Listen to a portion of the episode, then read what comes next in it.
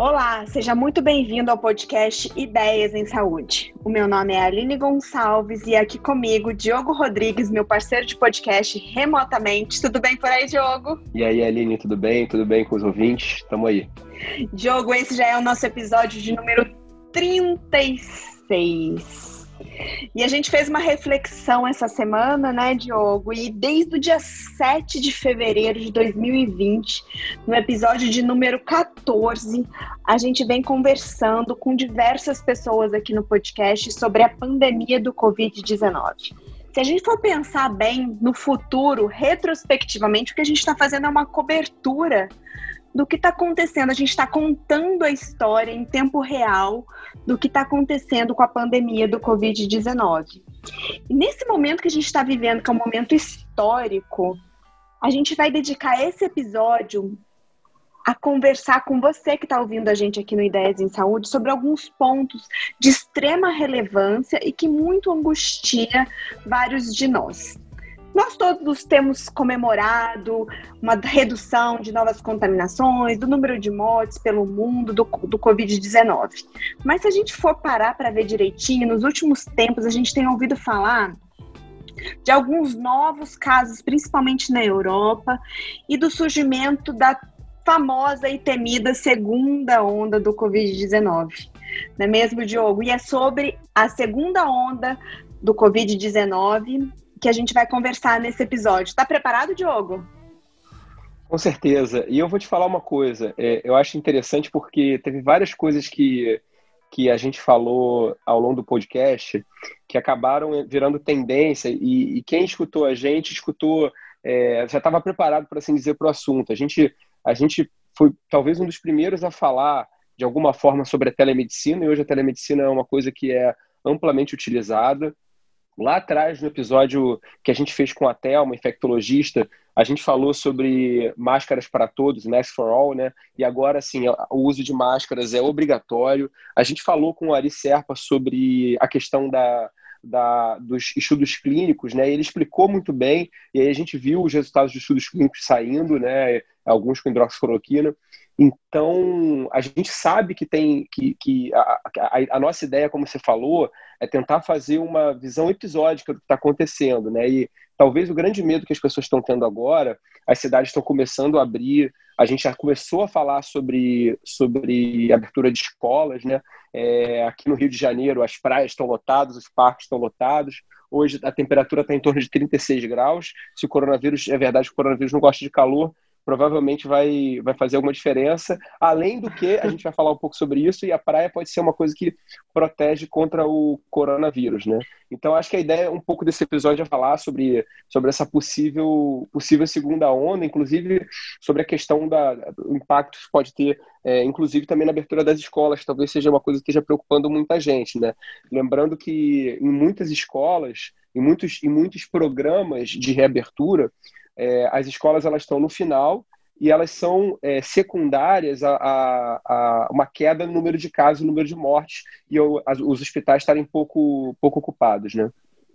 E aqui fica um convite para você que está ouvindo a gente agora. Se você ainda não ouviu esses episódios anteriores, dá uma olhadinha aí nas, nas principais plataformas do, do, do, de podcast, Spotify, enfim. E veja se você ainda não ouviu esses, esses episódios que já foram gravados sobre a pandemia do Covid-19, escute, eles são bem interessantes, com pessoas que agregaram muito para a gente, e eu, eu tenho certeza que vocês vão gostar. Mas agora vamos focar nesse episódio, né, Diogo? Diogo, o número de casos vem aumentando, a mortalidade vem diminuindo. Como é que você explica isso para a gente, para quem está ouvindo a gente? Como é que a gente pode ter uma explicação técnica desse fenômeno? Aumenta o número de casos, mas diminui mortalidade. É para a gente ter esperança? Ou isso já era esperado? É, de certa forma, a gente pode dizer que isso era esperado, porque, bom, é uma coisa que é importante falar, a gente aqui vai propor ideias é, a gente vai propor explicações. Não quer dizer que o que a gente está tá dizendo é a verdade. O que a gente vai fazer, na verdade, é discutir junto com quem está escutando a gente aquilo que parece fazer sentido. Pode ser que esteja errado também, como várias coisas que, que eventualmente se conjecturaram sobre o coronavírus se mostraram erradas. Então, o que a gente vai discutir é ideias. Bom, É, o que que e vale a pena lembrar também, Diogo, que nós não temos partido político, que aqui esse é um, um, um podcast apolítico. Então, Exatamente. não vamos levar as nossas opiniões ou as nossas, as nossas é, enfim, elucidações, as nossas ideias para o lado político, por favor, meu caro é. ouvinte. Exatamente. Obviamente que você que está escutando a gente, se você tiver um pouco mais. É, você tiver um, uma, um, um, time político já mais ou menos bem escolhido, você pode se sentir um pouco provocado, mas pode ter certeza que a gente quer provocar todos os lados. O que a gente quer é gerar discussão. É, então, a primeira coisa que a gente tem que entender é o seguinte: quando a pandemia começou, a gente não tinha os testes. Os testes eram uma tecnologia que estava muito restrita. Por isso, era muito difícil a gente conseguir é, dispor do teste para todo mundo. Então, vocês lembram lá do então ministro Mandetta falando que tinha comprado 4 milhões de testes, que iam chegar da China, e aí não tinha EPI, também não tinha ventilador, era muito complicado para conseguir ter tudo isso. E, o que, que isso acabava acontecendo? Acabava acontecendo que você restringia os testes disponíveis àqueles pacientes que mais precisavam do diagnóstico. E quem que mais precisava do diagnóstico? Era o paciente que estava grave, era o paciente que estava no hospital. Então, se vocês lembrarem, lá no início, o que, que acontecia? Os pacientes que estavam sintomáticos, mas pouco sintomáticos, eles eram orientados a não ir para o hospital, eles eram orientados a ficar em casa, a não ser que tivessem falta de ar. Então, o que, que acontecia? Acontecia que o paciente que estava grave, estava no CTI, até eventualmente morria, a chance desse paciente ter um diagnóstico era muito maior do que aquele paciente que, que não tinha um sintoma tão grave, que às vezes nem ia para o hospital. Então, esse paciente tinha coronavírus e não ficava sabendo. Então, provavelmente, nós aqui que somos médicos, né, tem muito paciente que está chegando agora com um teste positivo que nem sabe como que ele teve. É, e vocês devem conhecer pessoas também que fizeram o teste e descobriram que já estão, já estão com anticorpo. Então, a gente está aumentando o número de testes. Então, é óbvio que a gente, agora que o teste está muito disponível e o preço, eu estava vendo um anúncio outro dia, é em 10 vezes 16 reais no cartão de crédito. Então, está muito mais fácil de fazer esses testes, o teste rápido. Então, o que, que acaba acontecendo? Acaba acontecendo que lá atrás você testava muito mais o paciente que estava mais grave que morria. Então, naturalmente, você ia acabar tendo mais diagnóstico no paciente mais grave. E aí você acabava tendo uma mortalidade maior, uma letalidade, enfim, dependendo da forma como você. Vamos usar o termo mortalidade como sendo o número de pacientes que morrem versus o número de pacientes que ficam doentes. É, Ou seja, você... Diogo, só te interrompendo para esclarecer para o nosso ouvinte. Ou seja, lá atrás, o número de casos que a gente tinha era praticamente o número de casos das pessoas que estavam graves, que estavam hospitalizadas. Porque as pessoas que estavam assintomáticas, estavam com sintomas leves, essas pessoas não tinham acesso fácil ao teste. Então, o que a gente tinha lá atrás era uma estatística que mostrava número de casos e praticamente esses números de casos eram números de pessoas muito sintomáticas ou pessoas graves. O que a gente tem hoje é uma diluição desse número de casos. A gente está conseguindo testar pacientes assintomáticos, pacientes com sintomas leves e os pacientes mais graves. Não é isso, Diogo? É isso, exatamente. Então agora a gente tem muito teste, e, e, assim, mas esse, esse é o único fator de explicação? Não, tem outras coisas que explicam. Então, por exemplo, a gente sabe que a gente já tem uma droga que é a dexametasona, que é um corticoide, né? Que quando você dá para o paciente grave, você diminui a mortalidade em 30%, né? Em um terço.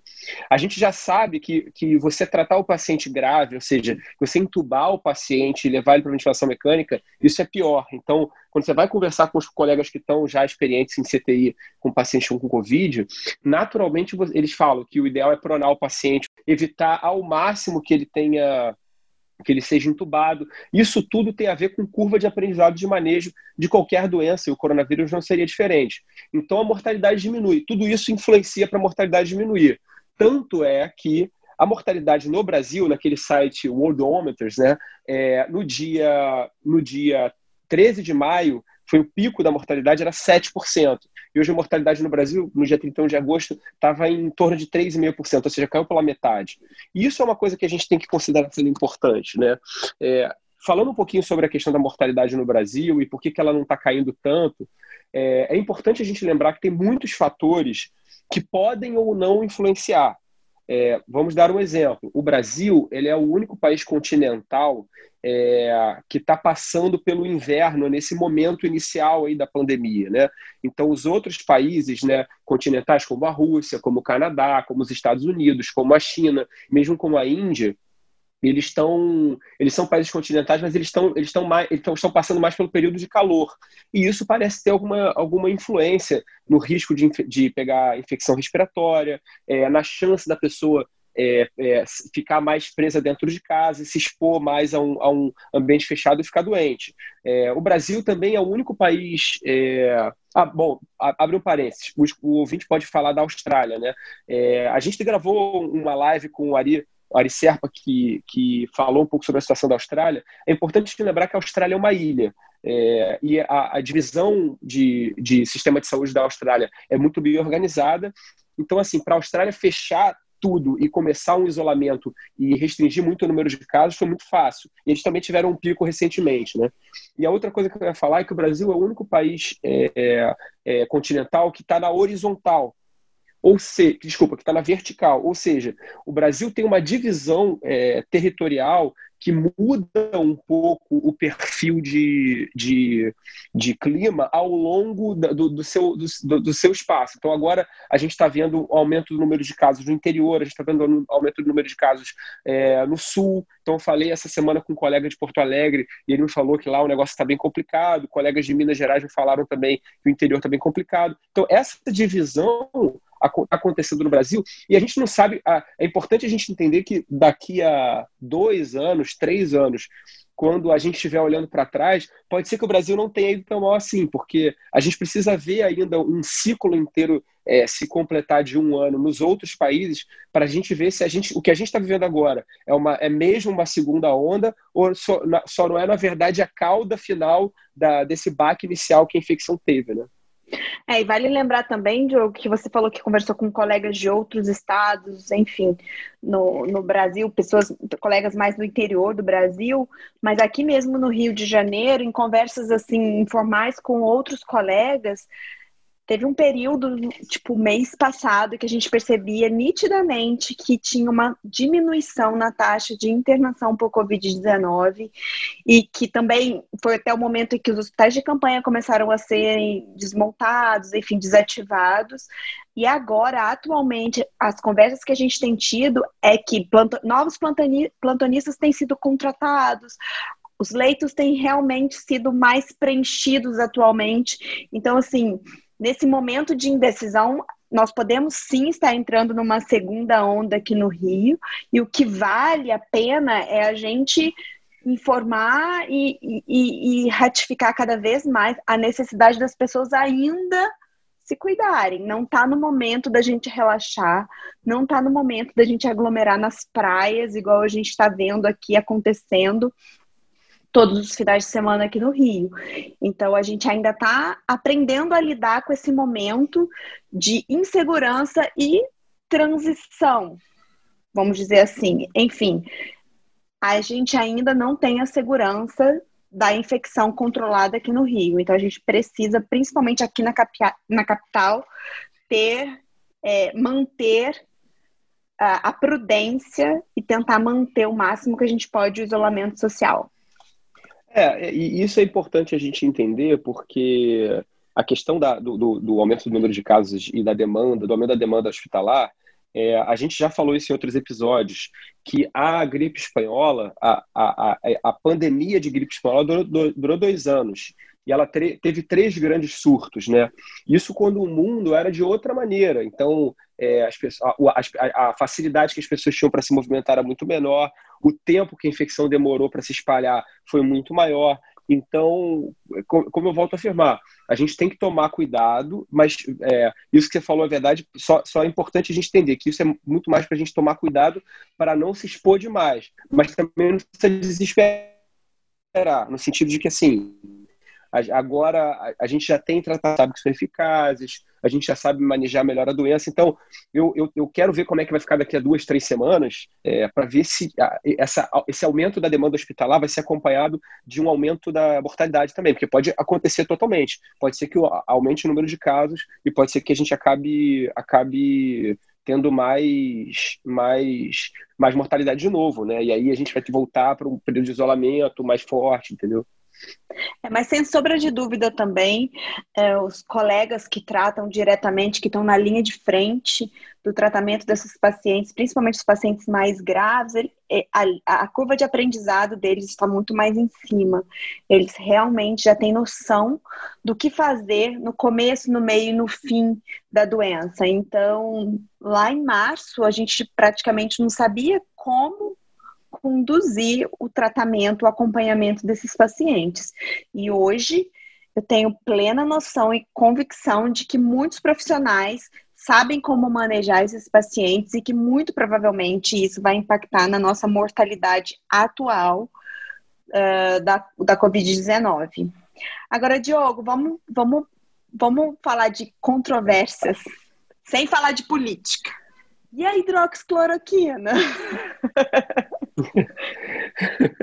é, a hidroxicloroquina, eu, eu, eu já, a gente já é, poderia dizer que ela, ela não é a, a panaceia, né, para usar um termo, um termo é, médico interessante, né, ou seja, um, um medicamento que trata tudo. É, a gente sabe que tem os estudos de hidroxicloroquina nos pacientes mais graves, inclusive o estudo brasileiro foi negativo. É, a gente tem muito estudo retrospectivo mostrando que ela funciona. É, a gente sabe que o estudo retrospectivo ele tem muito viés, é, principalmente o viés de seleção. Então, como é que funciona isso? Basicamente, se o médico, se você olha retrospectivamente, né, aqueles pacientes que receberam hidroxicloroquina, existe um viés do médico de que ele decidiu dar uma medicação para um paciente X porque ele estava mais grave, enquanto que o paciente Y que não recebeu, pode ser que ele não estivesse tão grave, por isso o médico optou por não dar. Então, na hora que você faz um estudo não randomizado, estudo não que não tem uma, uma escolha aleatória é, se o paciente vai tomar o placebo ou vai tomar uma medicação, seja não só hidroxicloroquina, seja ela qual for, é, a gente precisa a gente precisa ter isso em mente. Eu sempre considerei. Então, a gente vê muito estudo retrospectivo, né? Vários estudos retrospectivos. Tem, cerca, tem mais de 50 estudos retrospectivos sugerindo que a hidroxicloroquina seja eficaz. Normalmente são estudos populacionais, ou seja, eles veem um, um, uma coorte, um grupo de pacientes e veem a mortalidade nesse grupo, né? Mas tem uma série de detalhes. Não testou todo mundo, nem todo mundo está com febre, você não sabe se todo mundo tinha coronavírus, enfim. Eu, eu sempre defendi que a, a hidroxicloroquina deveria ser considerada como se fosse fazer esse manejo, né? Um, um, como é que é? Um, um, um, exercício mental aqui com quem está escutando a gente, é, que talvez nem todo mundo saiba, principalmente quem não era da área de saúde, mas é importante a gente falar sobre isso. É, existe uma medicação no Brasil que é amplamente utilizada, você que está escutando provavelmente já tomou várias vezes. Essa medicação, ela não é vendida com bula. Essa medicação, ela todo mundo sabe para que, que ela serve. Tá na farmácia, vai lá e compra.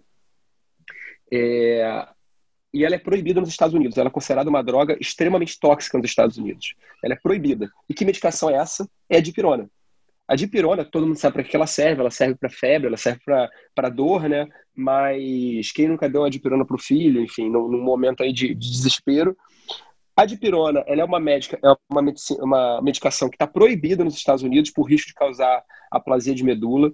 Ela não está nos livros de farmacologia, então, quando a gente estuda medicina, o, o livro que eu estudei, que era o Goodman, você não encontra essa medicação.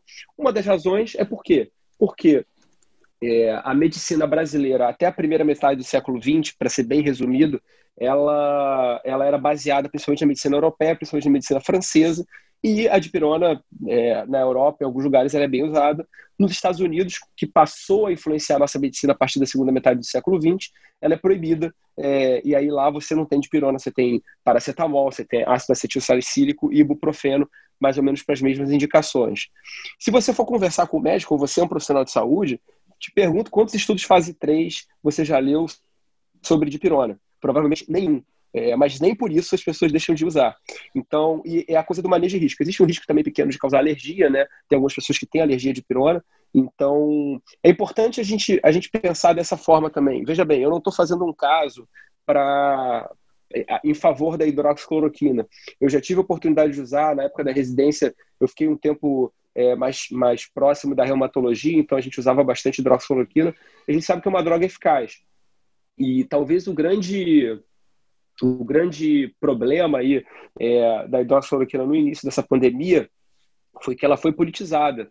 É, e sem querer fazer nenhuma crítica ao presidente, tanto do Brasil quanto dos Estados Unidos, mas assim, é, eu acho que foi muito infeliz essa, essa crítica, porque é, talvez a gente teria seguido um, um outro caminho com, com a hidroxicloroquina se, se eles não tivessem abraçado como sendo a, a, a, o tratamento mais eficaz do mundo, né? E, e, bom, a gente tem outros tratamentos, né? a gente tem a ivermectina, tem a nitazoxamida, é, tem a vitamina, vitamina D, D. Tem, tem o zinco, né? Então, vitamina D essa semana, no dia 6 de setembro, foi publicado um estudo com calcifediol, que é a 25 hidroxivitamina D, se eu não me engano, é um estudo com 76 pacientes, todos eles tomavam hidroxicloroquina e azitromicina, e o endpoint do estudo era ver quantos pacientes que iriam precisar de terapia intensiva, né? Então, a randomização do estudo era 2 para 1, né? Então, o que se viu é que do grupo que tomou a, o calcifediol, é, apenas um precisou da, da, precisou ir para o CTI, enquanto dos 26 que não tomaram a vitamina D, 50 precisaram ir para o. Desculpa, 13, 50% precisaram ir para o CTI. Ou seja, em um era 2% e no outro era 50%. Então, isso a gente ainda provavelmente esse estudo talvez não tenha recebido tanta atenção é, por, exatamente porque todos os pacientes estavam tomando hidroxicloroquina e azitromicina, é, mas a gente está tá vendo aí que a vitamina D parece ser uma coisa eficaz. E por acaso esse, esse colega com quem eu conversei essa semana me falou que teve dois pacientes que internaram por intoxicação de vitamina D com ciência renal. Então é importante. O que fica a dica, exatamente, importante é que as pessoas não saiam tomando vitamina D, ivermectina, zinco, é. hidroxicloroquina por conta própria. Não. O médico saberá a hora e o momento certo de prescrever Isso. cada um deles. Conversa, conversa com o médico e se ele disser que você tem indicação, ele vai dosar a tua vitamina D, vai dosar o teu zinco, vai ver se você tem algum problema cardiovascular que você possa tomar é, hidroxicloroquina e vai julgar aí dentro do, do que for possível aquilo que for melhor para você tomar, né? Porque vale a pena lembrar para você que está escutando a gente que hipervitaminose, ou seja, o excesso de vitaminas, também faz mal para a saúde. Então, tudo tem que ser é, medido com prudência, com cautela. Não é para acabar com o estoque de vitamina D, zinco e ivermectina das farmácias. É. É, falando e voltando a falar, falando um pouco sobre tratamento, né? A gente teve essa semana aí a, a vacina de Oxford é, teve um período que foi suspenso o, o, o teste, né, Aline? Isso. A, a, a, bolsa despencou, as ações da AstraZeneca despencaram, todo mundo ficou desesperado, mas, enfim, parece que ontem ou antes de ontem os testes já foram reabertos e tudo segue na mais tranquilidade e dentro de todos os padrões de pesquisa científica. Isso é normal. Quando surge um efeito adverso, para tudo, analisa e depois reinicia. Então, não vamos entrar em pânico, ainda temos esperança nos, nos diversos estudos de vacina que estão por vir. Porém, falando em vacina, né, Diogo? Você acha que a vacina vai ser realmente é, a salvadora da pátria? É, é a vacina que vai liberar todas as fronteiras, que vamos voltar a viajar, gente que vai, gente que vem, escolas abrindo, todo mundo vivendo tranquilamente? É, o, o é, é, é interessante você ver as entrevistas coletivas nos Estados Unidos, porque você tem o, o, presidente, o presidente Donald Trump sendo super otimista, vem, é, falou que ia ter vacina em setembro, e aí o Anthony Fauci, que é o cara que meio que está coordenando a luta contra o coronavírus, a parte médica, ele é bem mais, vamos dizer assim, pragmático. Não diria pessimista, mas pragmático. Então ele falou...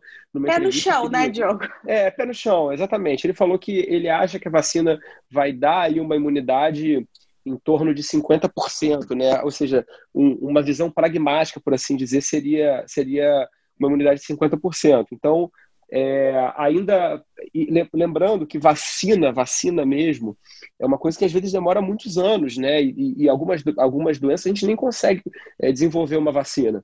Eu, eu acredito que vai ter uma vacina para o coronavírus, porque nunca se teve na história do mundo é, todas as cabeças pensantes, todos os, os laboratórios, tudo trabalhando é, contra uma única, como uma mesma doença. Então, eu acredito de fato que vai ter, é, mas eu acho que a gente ainda vai ter alguns pedregulhos aí no meio do caminho. A gente, como você bem falou, né, a gente trabalha com pesquisa clínica, a gente sabe que a suspensão dos, da pesquisa por análise de segurança é uma coisa que está totalmente dentro do protocolo, é esperada assim como é esperado o retorno, assim que você avalia os dados para ver se está acontecendo em outros lugares. É, eu, eu, diria que assim tem um, tem um outro fator que está sendo muito pouco comentado, mas que eu já ouvi alguns comentários nos Estados Unidos, que é a questão do teste ultra rápido, que seria o quê? Seria um teste que, que é teste uma... de saliva, né? Isso, é um teste de saliva. Você tem um kitzinho, é, você pega o teste, você testa e em cinco minutos você já sabe se você está com, com, com coronavírus ou não. Esse teste ele tem um problema de sensibilidade, ou seja, ele não pega aqueles pacientes que ainda estão assintomáticos, mas já estão contaminados. Mas qual seria a grande vantagem desse? Qual que você imagina que seria a grande vantagem ali de fazer um teste desse? Eu ia ficar me testando toda hora, testando a minha filha toda hora para ir para a escola. Vai para a escola, volta, testa. Eu imagino que é isso, seja um teste mais rápido, fácil da gente fazer e mais barato, que esteja disponível para a população geral e que a gente consiga isolar mais facilmente as pessoas. É, exatamente isso. Então, é o teste nos Estados Unidos, é, o preço dele ele está, até onde eu sei, ele está para aprovação na FDA, não, não, sei se tem algum outro detalhe que impede, mas ele está para aprovação na FDA, e seria basicamente isso, o preço em torno de um dólar, e você vai poder testar, você vai poder testar o teu filho todo dia, ou, ou, ou quando ele chega na escola, ou quando ele sai da escola, você testa todo funcionário quando ele chega no trabalho, se o cara quer ver um jogo de futebol, ele vai lá e testa também, então você tem uma série de, você tem uma, uma capacidade de diagnóstico que fica muito mais amplificada e com isso você, você consegue isolar muito melhor quem está doente, né? Então, isso provavelmente seria uma coisa que, que eu acho que seria talvez mais importante até. Você poderia testar todo mundo que vai entrar no avião, você pode testar todo mundo que vai entrar num país, você pode testar todo mundo que está numa fronteira. Então, com isso, você acaba, acaba isolando de forma muito mais rápida a doença, né? E acho que a gente pode encerrar, ali falando um pouco sobre, sobre a questão do, da, é, dos chamados da, da comparação entre os países, né? Então, eu outro dia estava tendo uma discussão num grupo de médicos, estava participando de uma discussão que as pessoas estavam falando que o Brasil estava indo muito mal, os Estados Unidos também, é, enfim. E, e, eu, e eu acho muito interessante porque são tantas variáveis que, que a gente precisa é, considerar. É, fatores de risco, que a gente já disse que eram fatores de risco, hoje a gente já sabe que não são.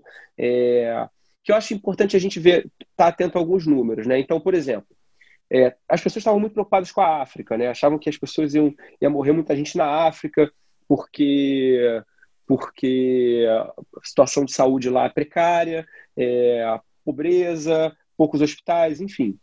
Aí a gente vai olhar para a questão da idade, né? A idade média na Itália é de 46 anos, né? Na verdade, idade mediana, né? É 46 anos. Nos Estados Unidos varia um pouco, mas fica entre 36 e 38 anos.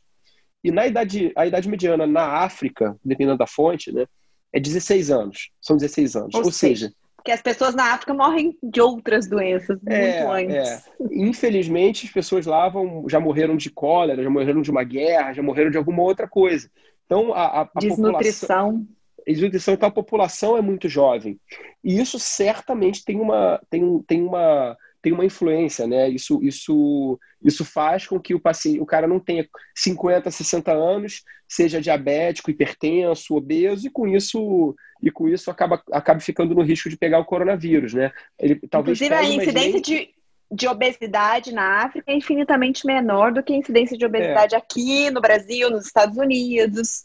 É, que também está relacionado a uma, uma mortalidade pelo Covid a própria esse negócio da incidência de obesidade é muito interessante, né? Porque se você for ver, por exemplo, a incidência de obesidade nos Estados Unidos, ela é de 36%. Né? 36% da população dos Estados Unidos é obesa. No Japão, é em torno de 22%. É, desculpa, no Brasil, é em torno de 22%. No Japão, 4%. Então, no Brasil, 25%, segundo a, a, a Organização Mundial de Saúde, na verdade, a CDE, né, com dados da OMS, 25%, 25 das mulheres são obesas, 18% dos homens são obesos, né? Então, é muita gente obesa é, é, nos Estados Unidos e no Brasil, e você vai olhar para a curva de mortalidade, você vê que a mortalidade está maior. Outra coisa que parece ter influência é a população é, de pele preta, é, é, a população é, de origem africana. Nos Estados Unidos são 13%. 40 milhões de, de americanos se identificam como, é, como afrodescendentes. No Brasil, os últimos dados são em torno de 9,3%. Mas o Brasil é, talvez seja o país com, com índice de miscigenação maior, né? Pardos são 46%. Então, enquanto que na Alemanha, por exemplo, 1% da população é considerada afrodescendente. Então, isso tudo parece ter um, um fator dentro da ideia de que, assim, idade, obesidade, é, pele preta, isso tudo parece ter, ter uma, uma influência para você ter um risco maior de ter as formas graves do coronavírus, coronavírus né? Uma, e uma última coisa que, que, foi, que é interessante, que apareceu, é, que foi publicada na semana passada também, é, mostrando que apenas 6% dos americanos que morreram de coronavírus não tinham nenhuma outra comorbidade. É, é, a média era entre duas e três comorbidades, como essa: diabetes, obesidade, é, câncer ou câncer em tratamento, enfim. O que mostra que, na verdade, cuidar da saúde parece que não é mais uma opção, né? Obesidade, essa coisa de se sinta bem com o seu corpo, isso, isso pode, ser, pode não ser uma opção. Você, de fato, precisa cuidar da saúde, precisa fazer atividade física, precisa cuidar da, da, da do diabetes, da obesidade, do risco cardiovascular, porque isso tudo parece ser diferença, fazer diferença, né? E é isso mesmo, Diogo. E antes da gente terminar e concluir o que a gente acha sobre a segunda onda do Covid-19, acho que é importante também a gente comentar da possibilidade da cronificação do Covid-19. A gente já tem outras infecções virais que são infecções crônicas, e existe essa possibilidade do, de uma infecção pelo coronavírus de se cronificar. A gente teve o caso de uma profissional de saúde que ficou positiva durante cinco meses pelo, pelo Covid-19, né? Então, é, essa questão ainda está em aberto e ainda merece uma atenção especial, né? É, e, e isso também é para as pessoas é, que se preocuparam muito de que eventualmente pudessem pegar o coronavírus, é, ficar imunizados e depois pegar de novo, aparentemente não é esse o caso. O que acontece é o seguinte: você pode testar positivo para o coronavírus, passar cinco meses e ainda ter o coronavírus é, e eventualmente não estar doente. Eu, eu, eu tive um paciente, não vou entrar muito em detalhes, enfim, por questões óbvias, mas é, aparentemente esse paciente teve coronavírus. É, passadas algumas semanas dele assintomático em casa, ele fez uma quimioterapia e reinternou com um quadro de coronavírus de novo. Então, o pneumologista conversando com ele, comigo, ele acha que ele teve um quadro de, de reativação do coronavírus. Lembrando que o coronavírus ele é, ele é um vírus de RNA, então, a gente tem um vírus de RNA que é muito conhecido por causar uma infecção crônica, que é o vírus é, da imunodeficiência humana, o HIV. É, então, ele, a gente, a, a, gente imagina que o coronavírus ele tem essa capacidade, num percentual pequeno de pacientes, de também causar uma, uma infecção crônica. E acho que é basicamente isso. É, então, assim, para finalizar, eu acho que, do meu ponto de vista, é que a segunda onda realmente ela é prevista e provavelmente a gente já está começando a viver o início dela. Porém, é uma segunda onda que tem vantagens em, primeira, em relação à primeira. A primeira vantagem é que os profissionais de saúde já estão extremamente uh, adaptados e adequados e sabendo cada vez mais em qual momento, melhor momento para agir, para iniciar medicações, seja vitamina D, zinco, cloroquina, corticoide, intubação. Então, diferente de março, os profissionais de saúde hoje já têm muito, muito mais bagagem para conduzir um paciente contaminado pelo Covid-19 do que no passado. Então, isso eu acho que é uma grande vantagem dessa segunda onda. E, no meu ponto de vista, outra segunda vantagem da segunda onda é que a gente já está próximo da vacina, que é realmente.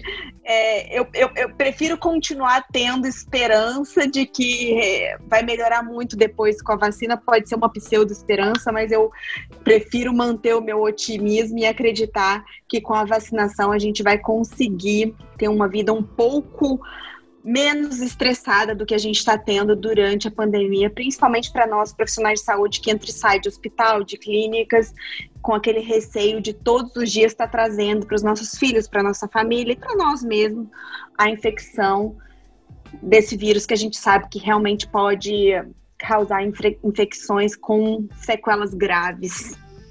É, então é isso, gente. É, fica aqui então esse registro desse momento aqui de setembro de 2020, como está como, como tá a pandemia, qual é a nossa expectativa nesse, nesse momento. A gente fica na expectativa de novos tratamentos, da vacina é, e também de talvez é, um diagnóstico um pouco mais difuso e mais fácil para a gente melhorar o, o combate ao coronavírus. Então é isso. Até uma próxima. Valeu, Aline. Tchau, tchau. Obrigada, Diogo, e eu espero que daqui um, dois anos, quando eu estiver escutando de novo esse episódio, o mundo esteja muito, muito melhor. Um beijão, tchau, tchau. Tchau, tchau para você que está ouvindo a gente. Até a próxima.